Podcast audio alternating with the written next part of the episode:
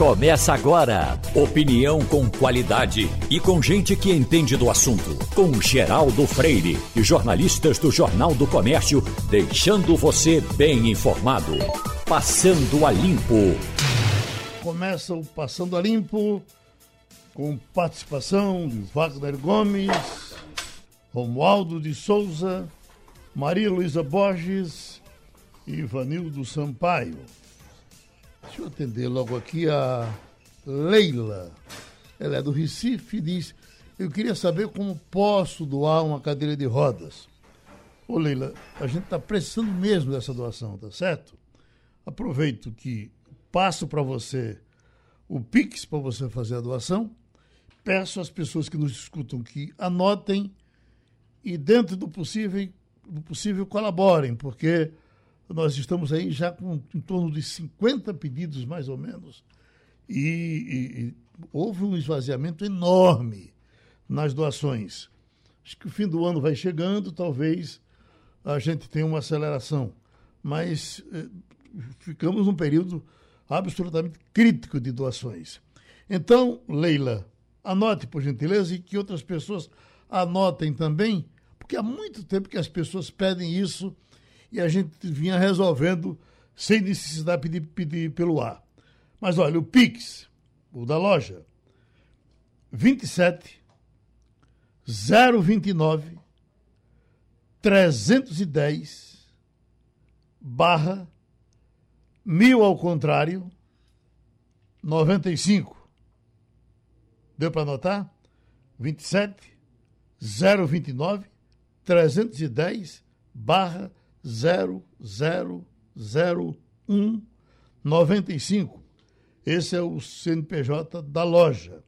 Você então faz a doação, a cadeira uh, ainda está custando 450, acho que aumenta a qualquer momento, porque em alguns lugares essa cadeira está até por 700 reais. 700 reais. Bom, uh, uh, 450, portanto, você faz a doação e a partir daí você compartilha com esse telefone, olha, 98842 98842 1179. Tá certo? Aquele compartilhamentozinho você faz para esse número para que a gente tenha o controle da sua doação. Repito, para você, Leila, e para outras pessoas que com certeza estão querendo colaborar com a doação das cadeiras de rodas. Eita, o Ivanildo Sampaio, eu estava vendo aqui, ó, assassinatos das últimas 24 horas, 19. A gente tem falado disso, o Estado tem falado muito pouco. Falam uma vez ou outra para dizer que a situação está normal, está caindo, mas fica nisso. Aí eu vejo outra aqui, uma manchete: homicídios de crianças e adolescentes cresce 66,4% no Amazonas entre 2009 e 2019. Bom, 2009 2019 é o número que está saindo agora. Agora, o que a gente não tem mais nesse país é nenhuma discussão com relação à segurança. É como que isso fosse um assunto resolvido. Tivemos foi muito falado no tempo de Raul Jungmann, foi muito falado no tempo de Sérgio Moro, certamente está com o novo ministro da Justiça, mas se você me perguntar quem é o ministro da Justiça, eu não tenho ele de cabeça agora. Porque ele não aparece, ele não fala, ele não diz nada. E olhe que o ministro da Justiça é, pela, pela liturgia dos ministérios, o, o mais importante do país. Ele que se senta ao lado do presidente da República mas não se trata mais do quesito segurança do país, como que nós estivéssemos numa situação resolvida ou pelo menos razoável. Entendeu, doutor Ivanildo? Bom dia, Geraldo. Bom dia, ouvintes. Concordo plenamente com você, Geraldo. Tem dois assuntos nesse país que quando vem à tona demora dois ou três meses na mídia e depois todo mundo esquece. Um é burocracia, outro é segurança pública. Você veja que aqui no Recife, nesse final de semana, um juiz de direito foi atacado por alguns bandidos que levaram dele uma bicicleta. Podiam ter levado o transilinho, o relógio, podiam ter atirado nele, quer dizer. você não tem mais segurança na cidade, não há mais respeito às pessoas e a coisa se tornou tão banal que você não vê comentários dos poderes oficiais falando disso. Não é? Os números crescem. Você falou que não lembra do nome da, do ministro da Justiça. Nem você lembra nem metade dos brasileiros. Não existe. Não é? Desde que saiu o Sérgio Moro, daquele problema conflituoso com o presidente, que ele colocou qualquer um. É um delegado da Polícia Federal que foi para lá, que ninguém sabe quem é, que não conhece lei.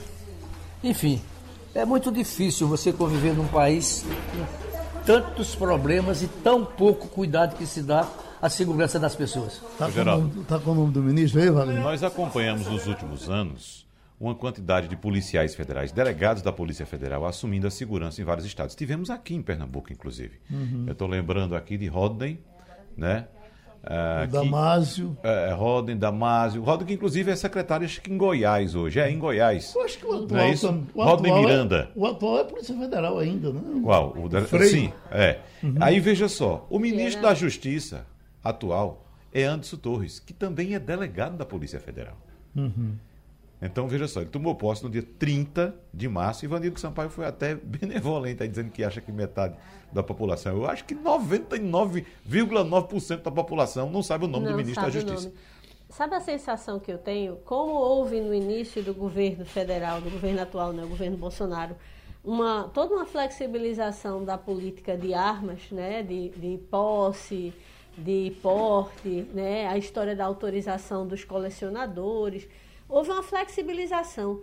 E é como se essa fosse a principal é, forma de atacar a, a segurança é. pública. E a gente sabe que é, a, o cidadão, quando ele se arma, pela, pelo menos deveria ser assim, seria para uma reação em última escala, em último caso, no caso de uma ameaça grave à, à vida, né, ou ameaça grave a, a, aos bens mais mais caros, né? É, é vida, saúde e tudo mais. Então, a impressão que dá é que talvez exista no governo federal a sensação de que se nós flexibilizamos, as pessoas não precisam da ação do Estado. Uhum. E ela uhum. nunca foi mais necessária do que a gente está vivendo agora.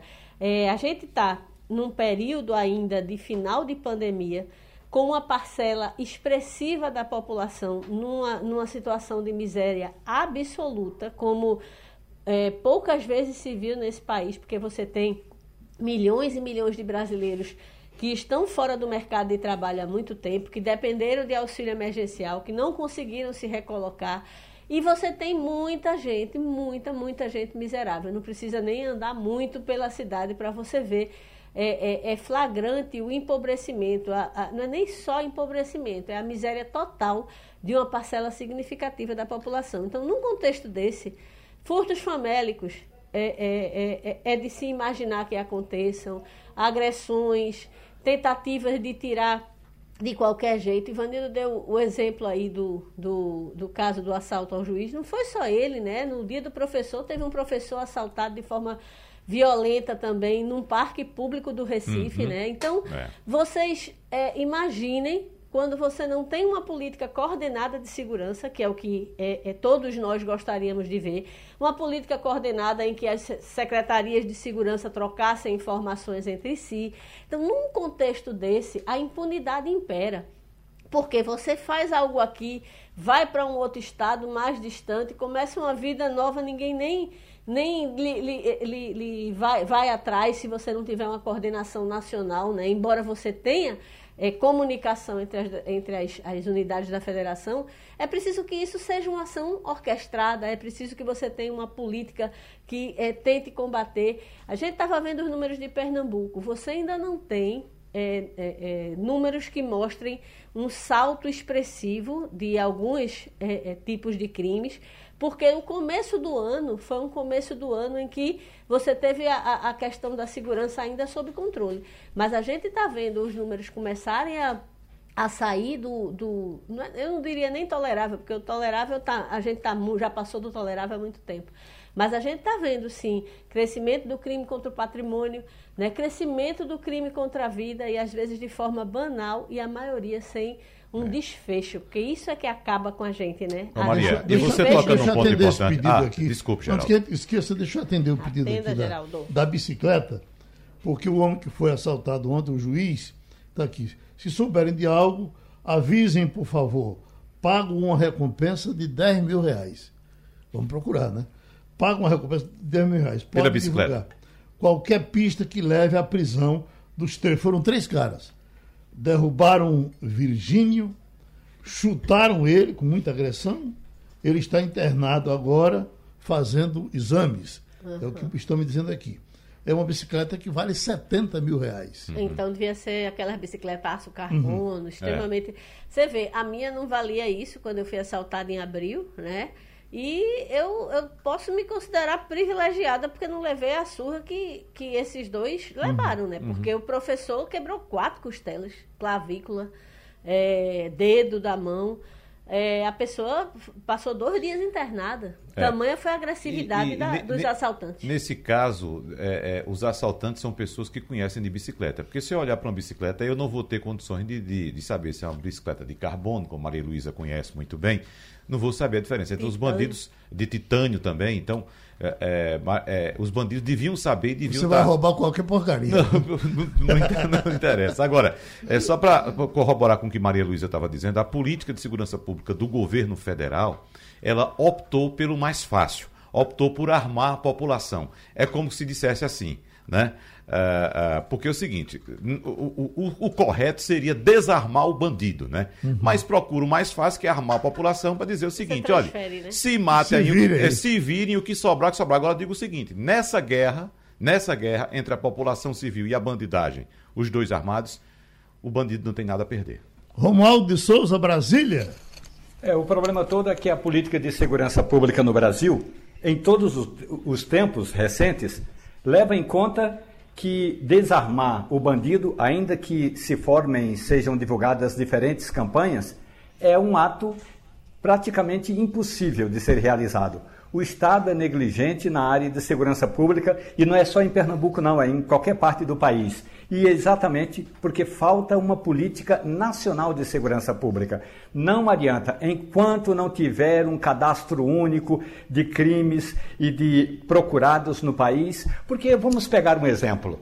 Você sai aqui do Brasil e se estiver condenado, você sai aqui do Brasil e entra no Paraguai, em qualquer biboca do Paraguai, a polícia, a Interpol te localiza. Mas aqui no Brasil, se você cometer um crime supostamente nacional, um crime só no Brasil, você pode ir tranquilamente para Paraíba, para o Rio Grande do Norte, pode vir para Brasília, que não há uma integração, não há um, uma relação de procurados ou de pessoas condenadas. Portanto, o que falta é uma política de segurança pública. Essa história de desarmar o cidadão é realmente algo que precisa ser levado em conta. Não necessariamente armando a todos, mas é impossível pensar que um país dê certo com, com o cidadão desarmado e a bandidagem com a pistola eh, na cintura. Como é que está, eh, Romualdo, essa história dessa chapa do julgamento a chapa Bolsonaro-Mourão, a, a, impressão que eu tenho é que esse assunto já estava resolvido e tal, mas uh, vai ter julgamento, ao que parece, no TSE brevemente. E nesse fim de semana eu estava vendo o pastor Magno Malta, você lembra dele? Magno Malta, pela internet, espinafrando o, uh, o presidente da Câmara, eh, Arthur Lira, porque diz que tem um acordo feito entre, entre o TSE e Arthur Lira para que haja sim a cassação de, de, de da chapa Bolsonaro e Mourão e Arthur Lira assuma a presidência da República. Veja, isso é dito por Magno Malta, com toda a, a aproximação que tem com o presidente da República. Foi senador da República. Quando o presidente tomou posse, era ele que estava ali de lado para fazer a oração. Aí quando esse cara diz esse tipo de coisa, alguém pode acreditar que ele está falando sério. Diga você, Romualdo.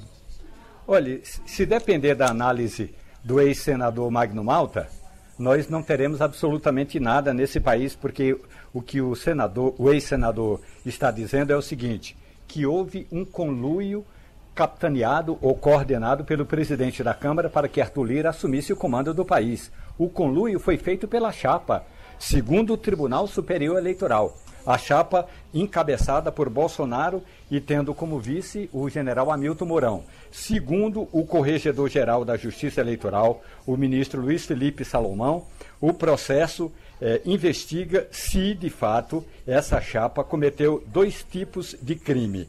E aí, esses crimes eh, podem levar à inelegibilidade. A primeira, abuso de poder econômico. E a segunda, uso indevido de meios de comunicação. De trás para frente, esse uso indevido de meios de comunicação, a chapa teria disparado eh, torpedos, mensagens, eh, formado grupos, eh, não apenas defendendo a chapa, mas com notícias falsas, com fake news, com notícias que desabonavam os candidatos de oposição, o que eram oposição. E no caso do abuso de poder econômico, o Tribunal Superior Eleitoral apura que essa chapa usou recursos que não foram contabilizados na, na hora da prestação de contas. Então, se esses dois crimes ficarem constatados, a pena é de perda de mandato, ou seja, os dois, o presidente e o vice. Agora, é bom lembrar, não é, Geraldo Freire, que mais do que isso, a chapa da então presidente Dilma Rousseff com o então vice-presidente eh, Michel Temer cometeu crimes semelhantes e o relatório pedia a cassação da chapa. E não conseguiu haver essa cassação, então não se animem muito aqueles que imaginam, imaginam que é o TSE que vai ju fazer justiça nesse caso, porque dificilmente a chapa vai ser cassada. Não por falta de argumentos ou de provas, mas por vários fatores, e um deles é: nós já estamos ah, praticamente a menos de um ano das eleições. Seria realmente temerário fazer essa mudança. Ô, Geraldo, o corregedor do Tribunal Superior Eleitoral, o ministro Luiz Felipe Salomão, liberou para julgamento duas ações que pedem a cansação da chapa de Bolsonaro e Mourão. Né? E o Ministério Público Eleitoral se posicionou sobre esses casos na última quinta-feira. E no parecer, o vice-procurador-geral eleitoral Paulo Gonê Branco afirmou que os elementos reunidos não apontam que tenha havido desequilíbrio nas eleições a ponto de justificar a cassação da chapa. E a avaliação do Ministério Público Eleitoral vai ser analisada pelos ministros do Tribunal Superior Eleitoral que podem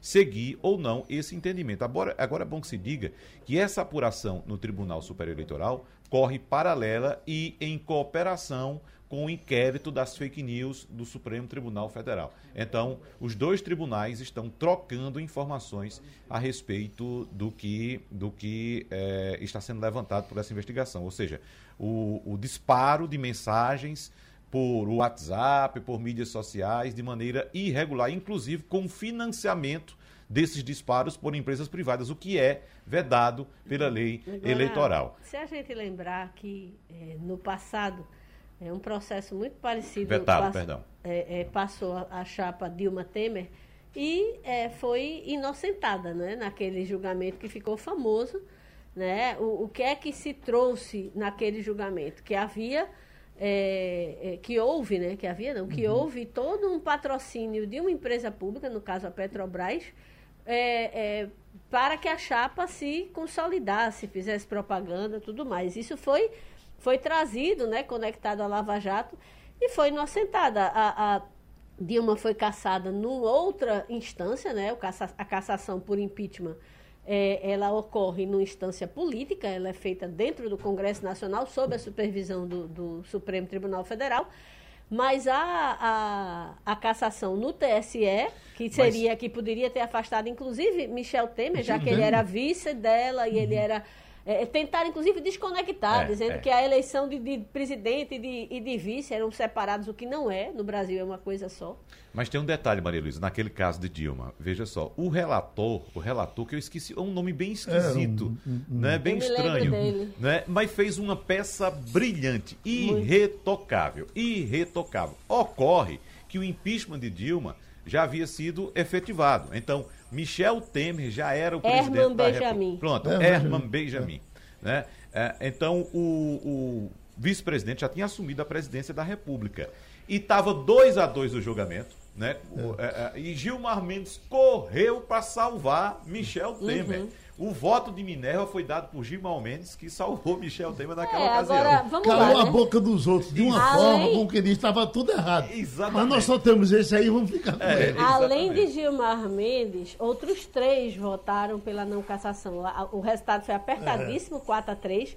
É, Gilmar pegou a pecha, mas teve três outros ministros que votaram pela não cassação. Uhum. Então, é, é, se naquela circunstância onde havia tantas é, é, é, é, a Lava Jato tinha conectado muitas questões ali àquele julgamento. Se havia aquela peça do Herman Benjamin, se naquela situação é, o TSE optou por não, não caçar, eu não consigo imaginar porque agora seria diferente. Então, eu acho que, na verdade, Magno Malta está tentando fazer um, um escarcel, talvez voltar à baila, para talvez começar a deixar o nome dele circulando de novo, que ano que vem é ano político.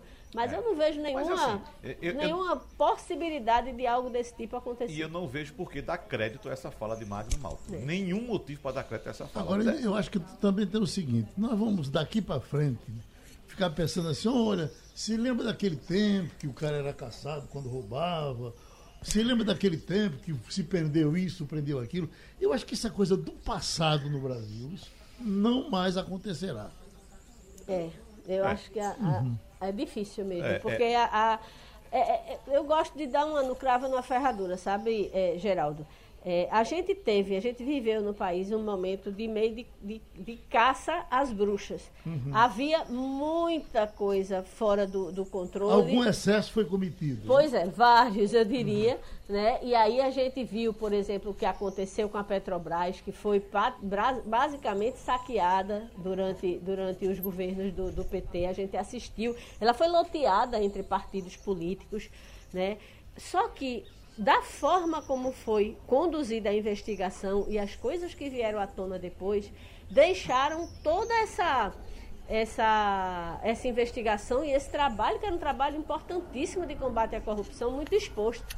E aí, no Brasil é assim, né? Vai para um lado, vai para o outro, ninguém resolve, ninguém está, no fundo, preocupado com o grande interesse público geral.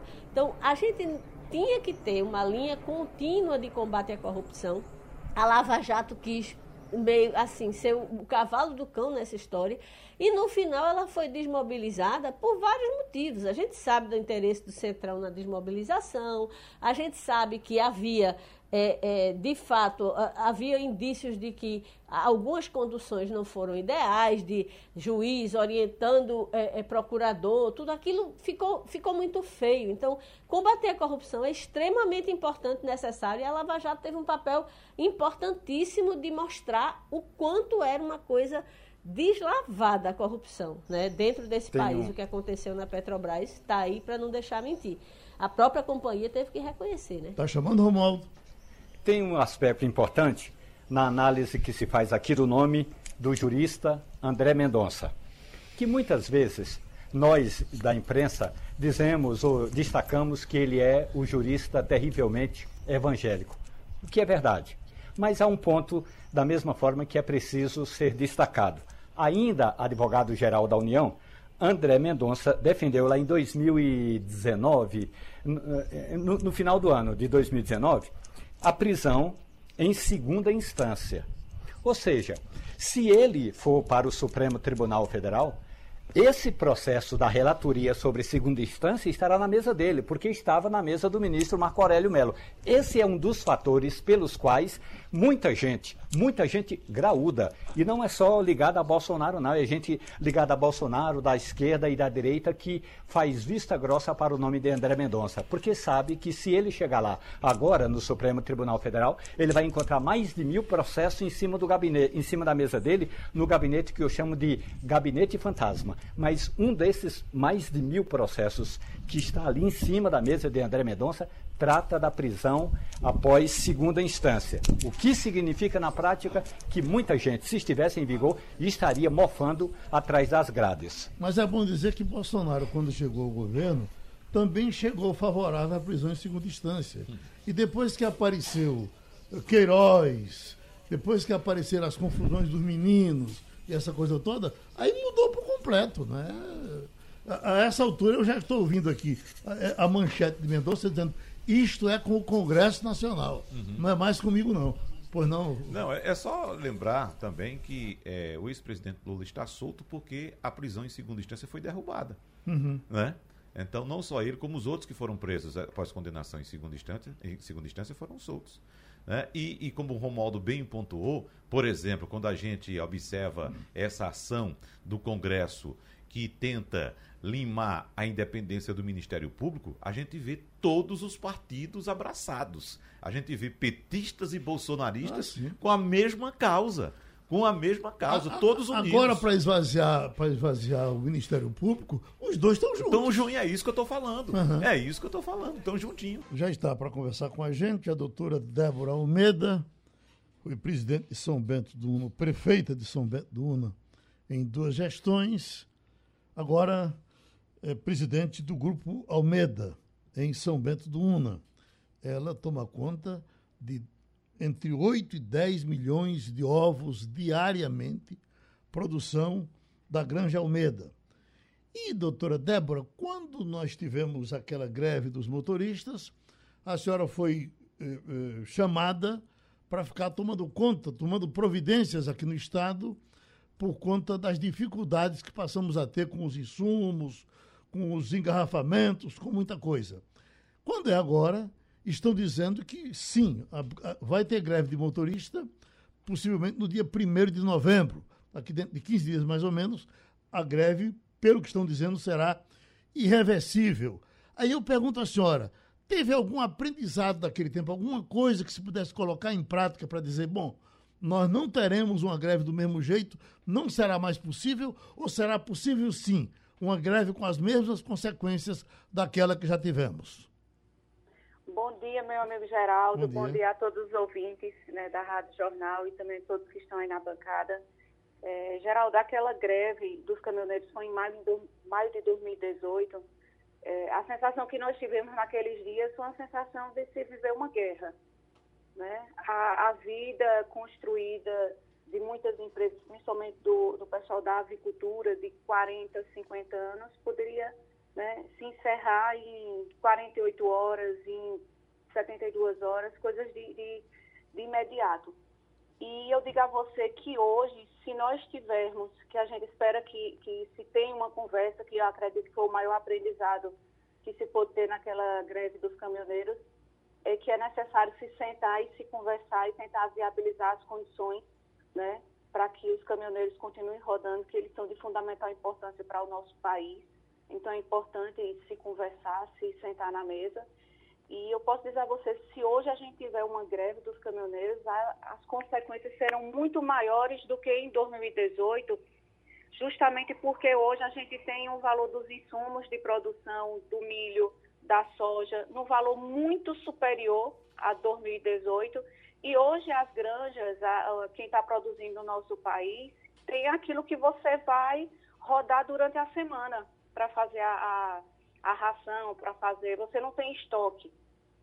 Né? Uhum. E, e, o que salvou muita gente naquele momento foi você ter a possibilidade de você ter estoques.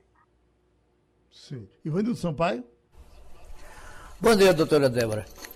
Veja bem, é, os, os caminhoneiros têm uma reivindicação que a população brasileira toda tem que é um, preço mais justo para os combustíveis, é um preço mais baixo para os combustíveis. Eu não sei se é justo ou injusto. Eu pergunto à senhora, é, essa greve é aceitável? Ela é justa? Porque a, a, a questão dos combustíveis não atinge só os caminhoneiros, atinge inclusive os seus clientes. Então eu acho uma greve injusta e fora de tempo. A senhora não vê assim? É uma reivindicação justa, né, porque realmente todo mundo está sofrendo demais né, com, a, com o aumento do, dos combustíveis.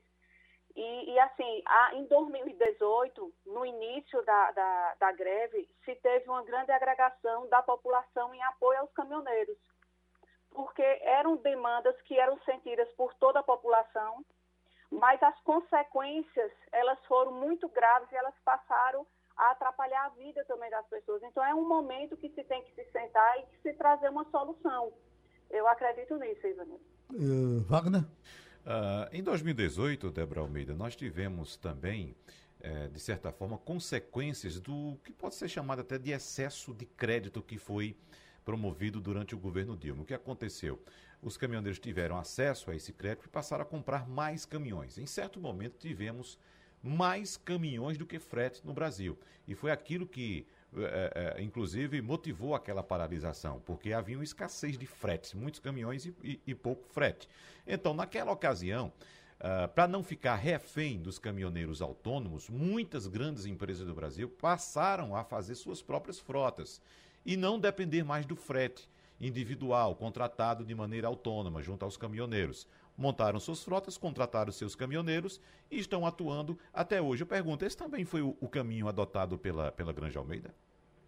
É, uma grande parte uma, da, da, das granjas, das empresas, elas hoje, hoje elas não têm a, a, a frota própria.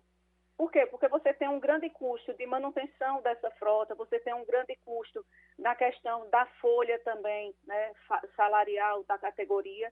Então, muitos preferem terceirizar. Você vai e contrata aquele frete e você faz. Né? Foram poucas as empresas que, fiz, que entraram nessa, é, na frota própria. Né? Hoje, a grande maioria das empresas elas estão indo para a frota terceirizada. Né? Inclusive, é uma da, da, da, da forma como a gente está fazendo também aqui em São Bento do Una. É, é a, frota, a frota terceirizada que a senhora fala é uma frota contratada de empresa de transporte ou contratada individualmente com os caminhoneiros? Tanto é contratado por empresas, né, empresas terceirizadas que têm, é, que fazem esses fretes, né, como também outras pessoas também que já trabalham junto, por exemplo, das empresas que nós compramos, por exemplo, o milho. Então, eles já têm um grupo de, de, de pessoas que fazem o frete para aqueles, é, para aquelas compras de milho, né, que são feitas diretamente àquele fornecedor, ou então de soja. Então, tem alguns desses também que eles são ligados às empresas que são fornecedoras dos insumos. Brasília, Romualdo de Souza. Débora, muito bom dia para a senhora. Dia, Uma das dia, questões levantadas pelo, pelo governo e até pela chamada é, área de informação do governo, a espionagem do governo, é de que a ameaça de greve não é de uma greve nacional, é de uma greve setorizada, regionalizada.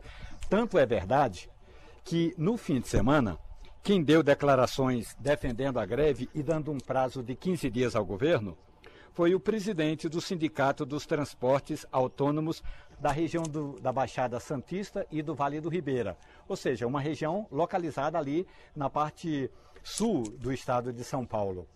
A questão é, a senhora avalia, ou das informações que a senhora tem, de que havendo essa greve, eh, ela seria nacional ou ela seria eh, localizada numa ou noutra região?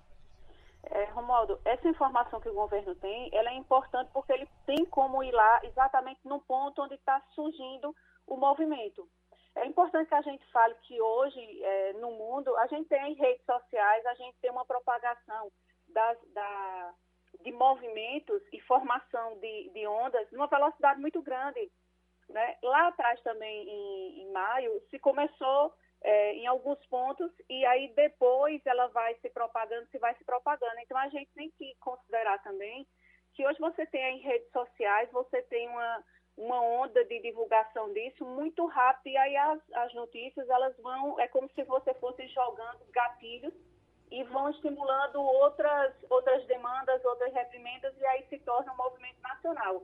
É, eu não estou dizendo que vai ser um movimento nacional, mas eu estou dizendo que existe um perigo de se tornar um movimento nacional. Oi, Só para complementar, uh, Débora Almeida, é, uma dúvida que eu quero tirar com a senhora, porque o, o, os caminhoneiros, claro, reivindicam também diminuição do preço do diesel, mas também querem o retorno da aposentadoria especial após 25 anos de contribuição ao INSS e defende também a constitucionalidade do piso mínimo de frete. E essa dúvida que eu quero tirar com a senhora, como contratante de frete, a senhora acha viável para uh, uh, o negócio da senhora especificamente ter um piso mínimo de frete, já que naturalmente quem contrata o frete ou contrata qualquer serviço procura o preço mais baixo para baratear o preço ao seu consumidor? É, existe a razão né, de quem está fazendo o seu trabalho do frete, ele está fazendo um custo também ali daquela daquele serviço que ele está prestando, né, de, de, manutenção do, do, veículo, da questão da, da, do combustível, do, da própria é, mão de obra dele né, e das pessoas que estão agregadas. E, por outro lado, existe um aumento também do custo de produção de quem está produzindo no país. Né? Você vê que quem está produzindo hoje, você tem um, uma elevação, principalmente por conta que são tarifados em cima da, é, tabelados em cima da questão do dólar, um aumento das matérias-primas, um aumento do combustível que está aumentando também, da folha salarial. Então, são encargos que vão sobrecarregando quem está produzindo no país. Né? Então, dos dois lados tem suas razões. Né? Então, tem que se sentar e tentar buscar um, um, um denominador comum que possa atender tanto a demanda desse pessoal que está prestando esse serviço, que é essencial, quanto também de quem está produzindo para não inviabilizar.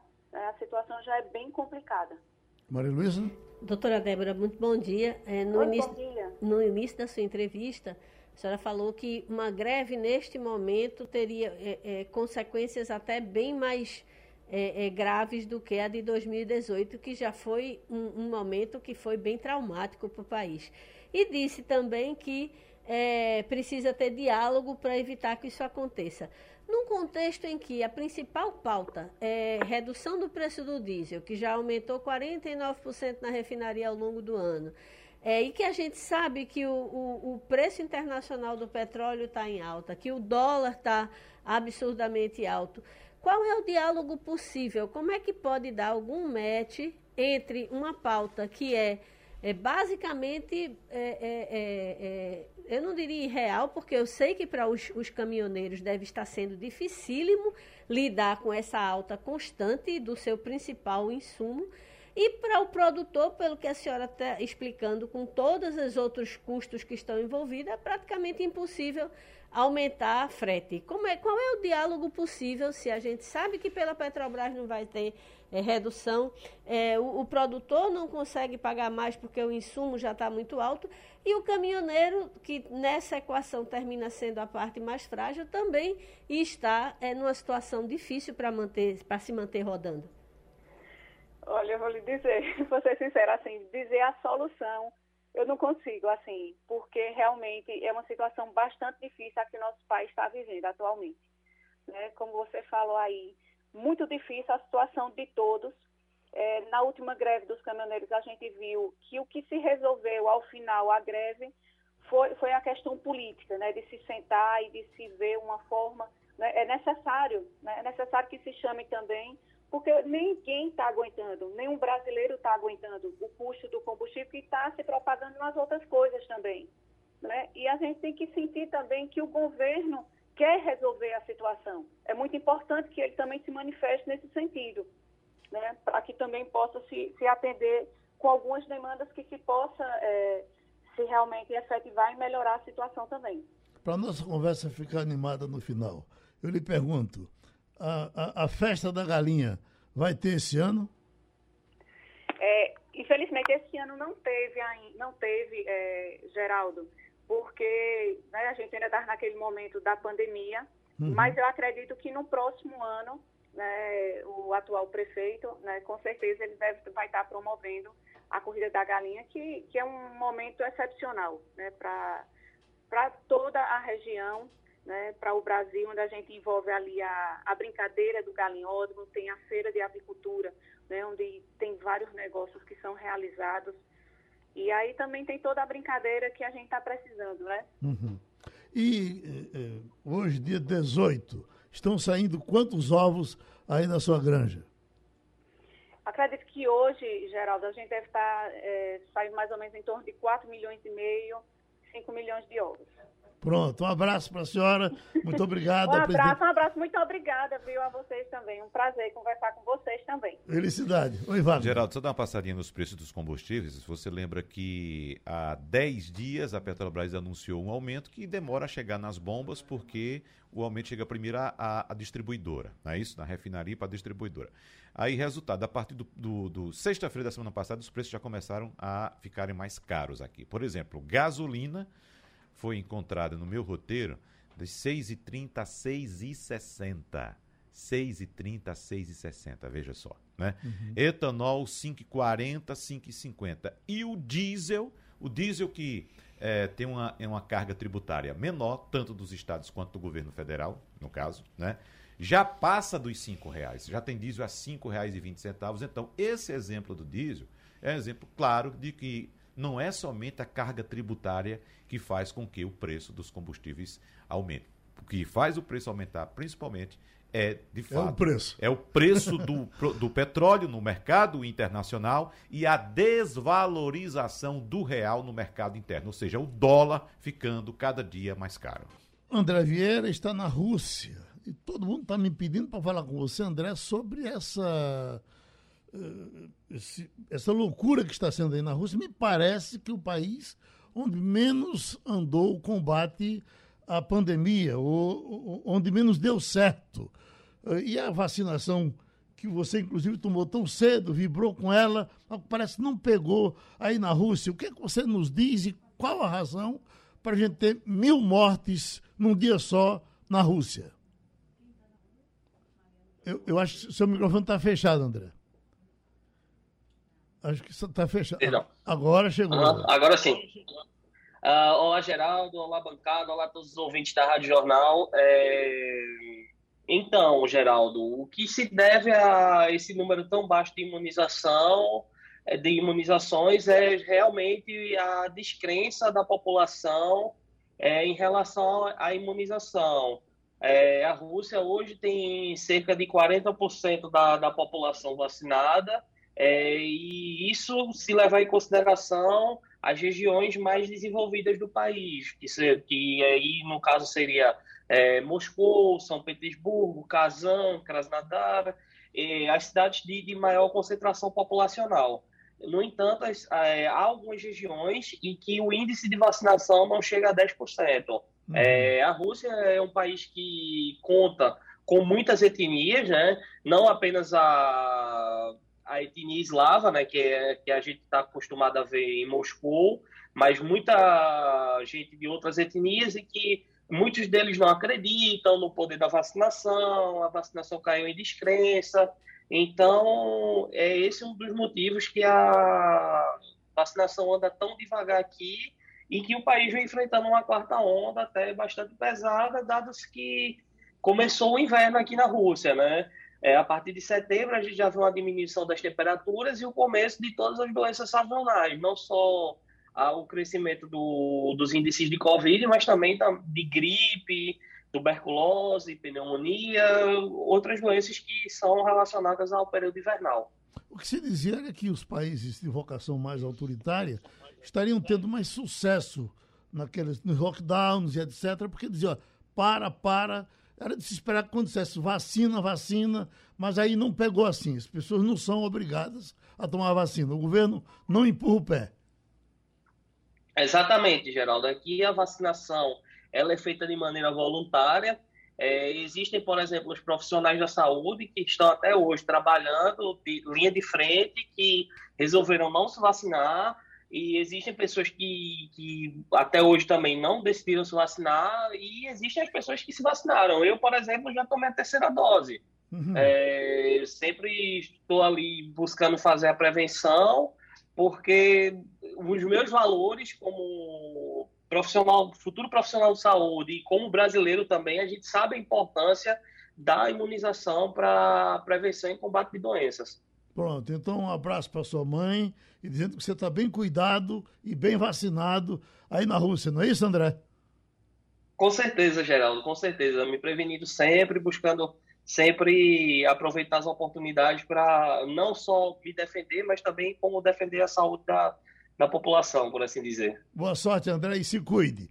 Nós vamos agora com Obrigado. o professor, professor Adriano Oliveira, porque é, a questão do relatório e não está fácil eh, fechar o relatório, apresentar o discurso. Falaram de uma conversa entre, entre Bolsonaro e o presidente. O presidente nega essa conversa. Deixa eu chamar Romualdo de Souza para ele trazer de lá, começar a conversa com o professor Adriano Oliveira. Professor, muito bom dia para o senhor. Bom a dia, questão Romualdo. toda aqui na CPI é porque o relatório do senador Renan Calheiros tem tinta demais para pouca caneta.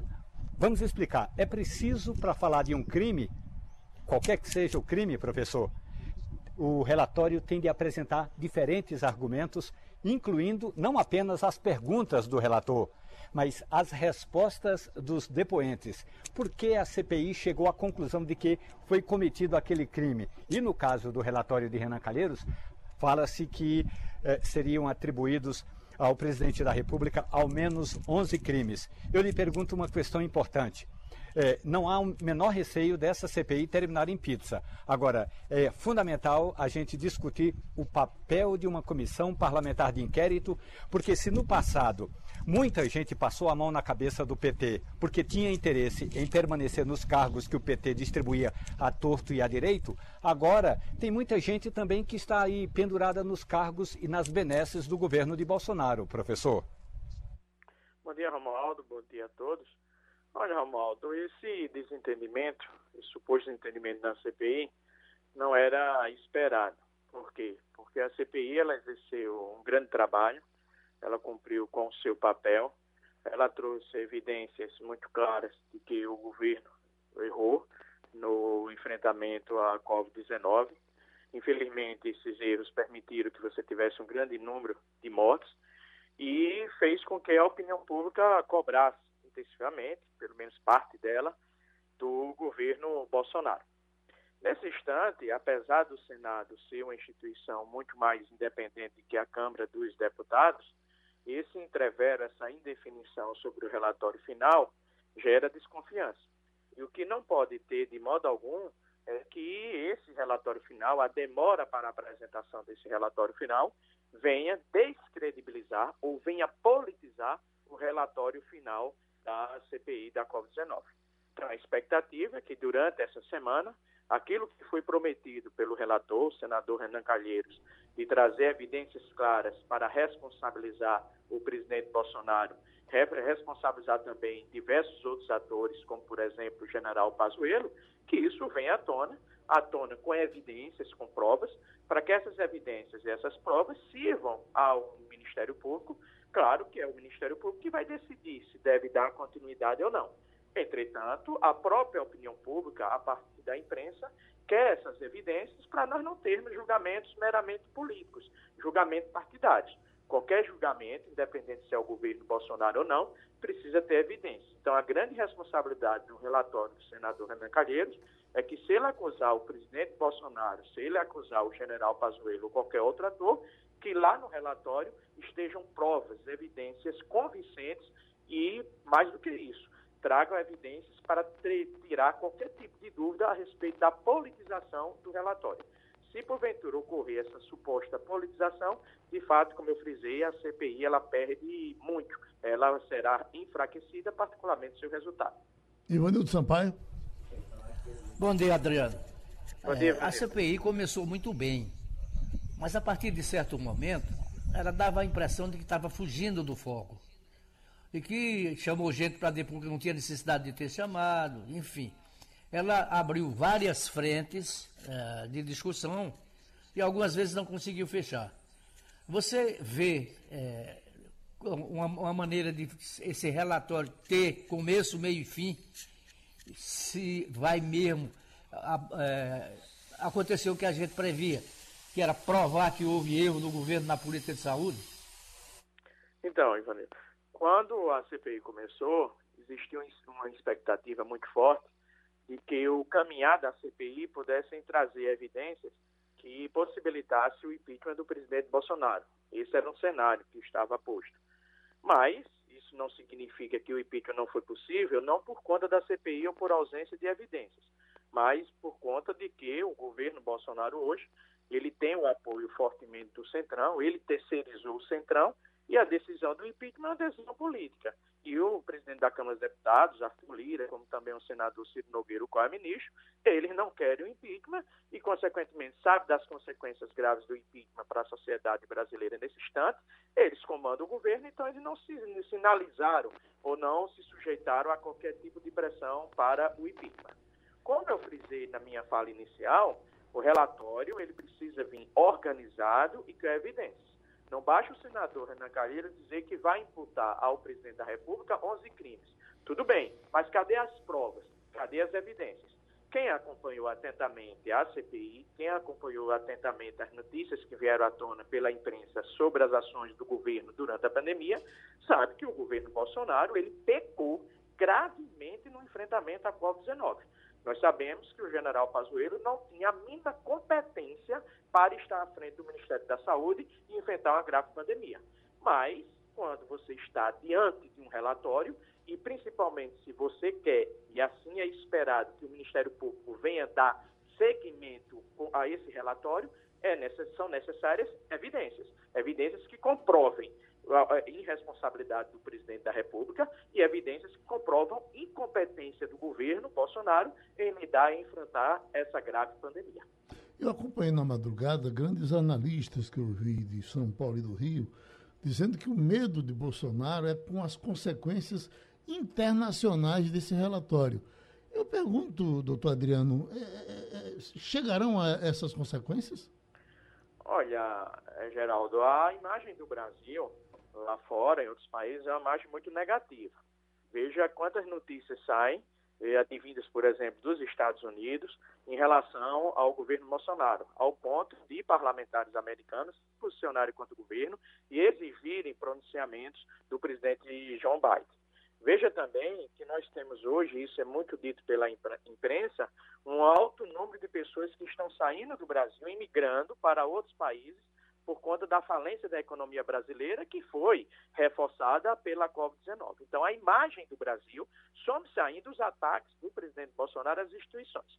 Portanto, a, a imagem do Brasil não é uma imagem positiva, é uma imagem fortemente desgastada.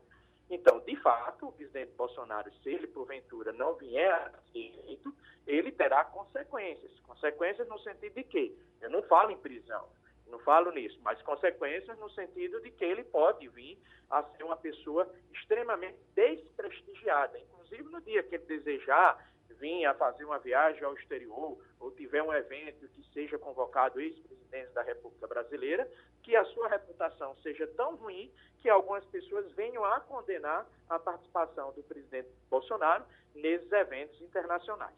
Maria então, infelizmente, o comportamento do governo Bolsonaro em frente à pandemia desgastou fortemente a imagem do Brasil perante os países. Maria Luísa Borges. Professor Adriano, muito bom dia. Eu tinha, é, hoje de manhã, eu geralmente começo meu dia fazendo monitoramento do que está acontecendo nas redes sociais e me chamou muito a atenção que essa, essa, como é que eu posso dizer, esse adiamento do relatório é, causou um verdadeiro alvoroço nas principais vozes da ala bolsonarista. Né? Uma verdadeira comemoração, dizendo que estava aprovado que era só uma um teatro político, obviamente com muita crítica ao senador Renan Calheiros, ele mesmo já é, é, enfrenta e enf enfrentou diversos é, é, é, processos né, que até hoje não, não foram concluídos.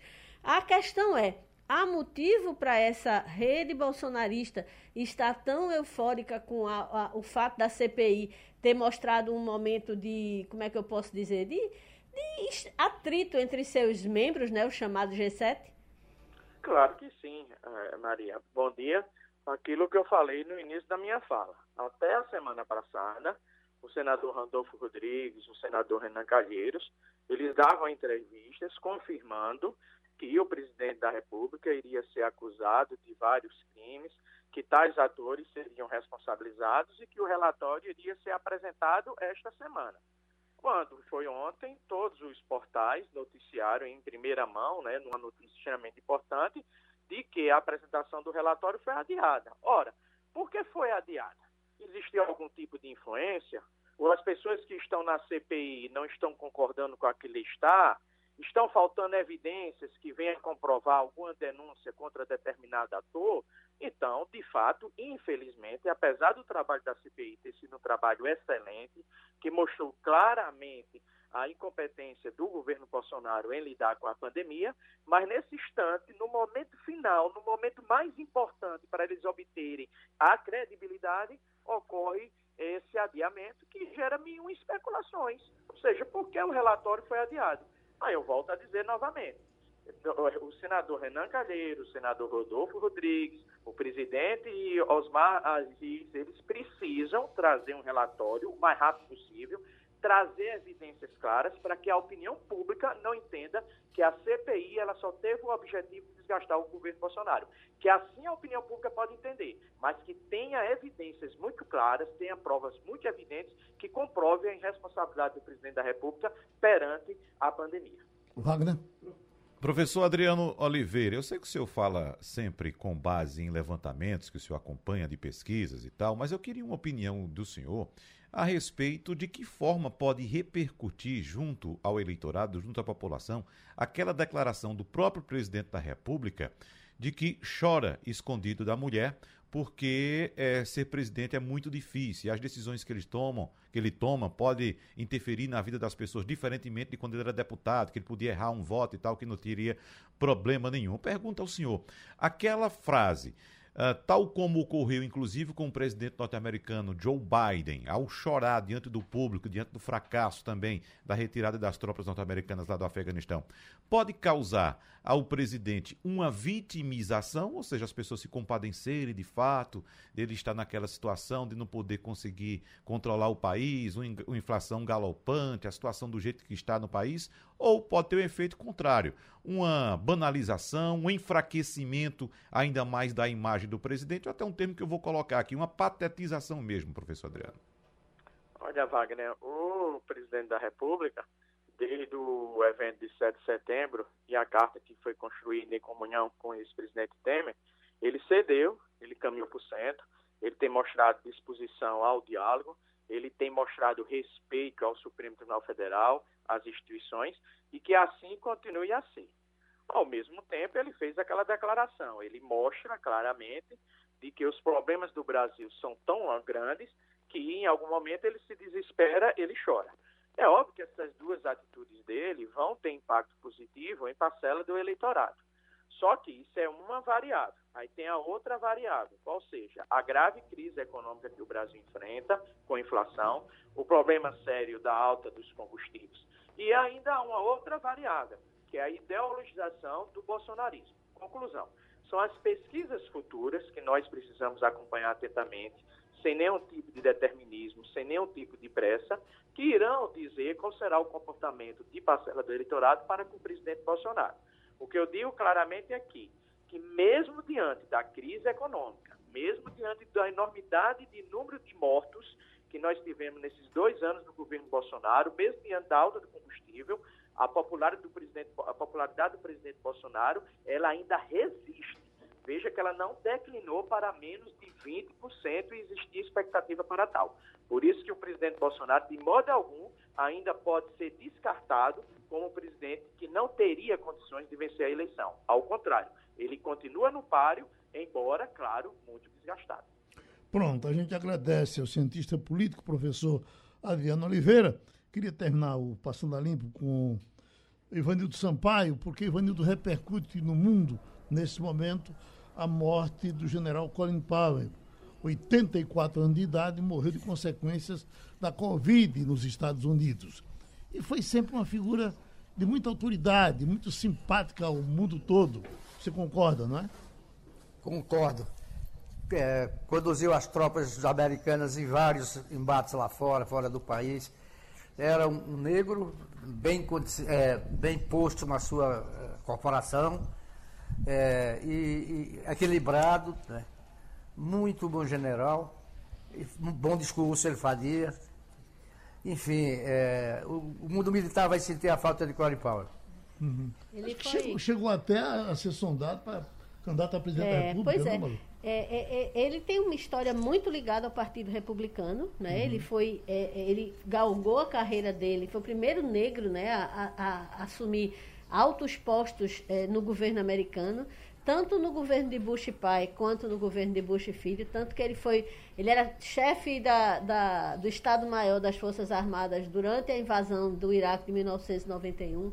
Em 2003 ele já era secretário de Estado e ele, ele também conduziu, é, ele convenceu republicanos e democratas uhum. de que deviam entrar na guerra, de que havia sinais de massa de, de, de armas de destruição de, ma, de massa no, no No Iraque. No Iraque. Então ele conseguiu convencer até democratas. E terminou a vida votando nos democratas. Ele votou em, em, em é, Joe, Joe Biden. Biden. E uma semana antes do da segundo turno de Obama, ele anunciou voto em Obama. Uhum. Então é, é, é, é, um cara como você, como Ivanildo bem descreveu. Ele tinha é, é, um, um, jeito muito conciliador de, de levar a política e ele conseguia é, é, transitar bem nos dois, nos dois partidos. E antes da negritude de Obama no poder americano, teve a de Colin Powell, né? Exato. Não chegava a ser. Bom, acho que praticamente é, a mesma coisa, né? Não, ele é negro. Ele é, uhum. ele é negro e ele é, é, é ele tinha muito orgulho de, de, ter conquistado o posto que conquistou. Inclusive, tem uma frase muito bonita dele quando Obama se elegeu, porque ele se sentiu representado, ele se uhum. sentiu parte e disse: é incrível que nós conseguimos chegar até aqui. Né? Então havia um, um, senso de pertencimento muito grande, é, tanto dele, é, é, dele com relação a, a Barack Obama na presidência. E terminou Passando a Limpo. Você ouviu opinião com qualidade e com gente que entende do assunto. Passando a Limpo.